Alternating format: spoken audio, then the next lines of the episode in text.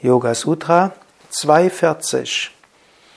Durch Saucha entsteht Ekel gegenüber dem eigenen Körper und eine Abneigung gegenüber physischem Kontakt mit anderen. Kein sehr schöner Aphorismus.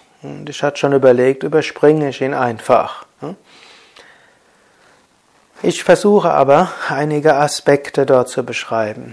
Reinigung entspricht, führt zu Ekel. Jetzt Ekel dürfen wir jetzt nicht falsch verstehen. Das heißt nicht, dass man den Körper nicht mag. Vielleicht ist auch eine etwas krasse Übersetzung.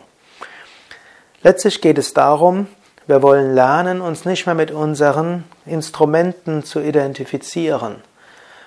Bisher denkst du vielleicht, ich bin der eigene Körper. Mindestens fühlst du so. Mindestens, wenn jemand auf deinen Fuß drauf tritt, wirst du dir dessen sehr bewusst. Oder wenn jemand sagt, ah, deine Haare sind aber grau geworden. Oder wenn jemand ah, irgendwo auf deine Falten oder deinen Bauch irgendwo einen Bezug nimmt, dann merkst du, ah, ich identifiziere mich mit meinem Körper.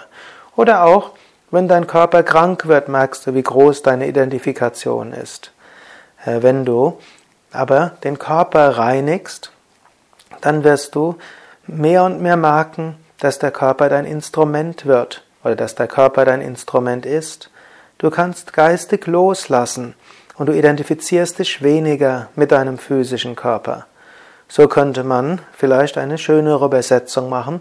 Durch Reinigung entsteht die Fähigkeit der Nicht-Identifikation.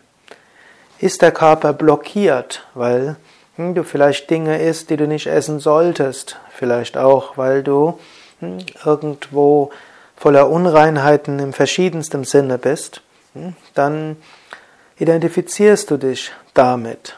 Und weil du dich irgendwo ungenügend fühlst, willst du dich irgendwie in Beziehung setzen zu anderen Körpern.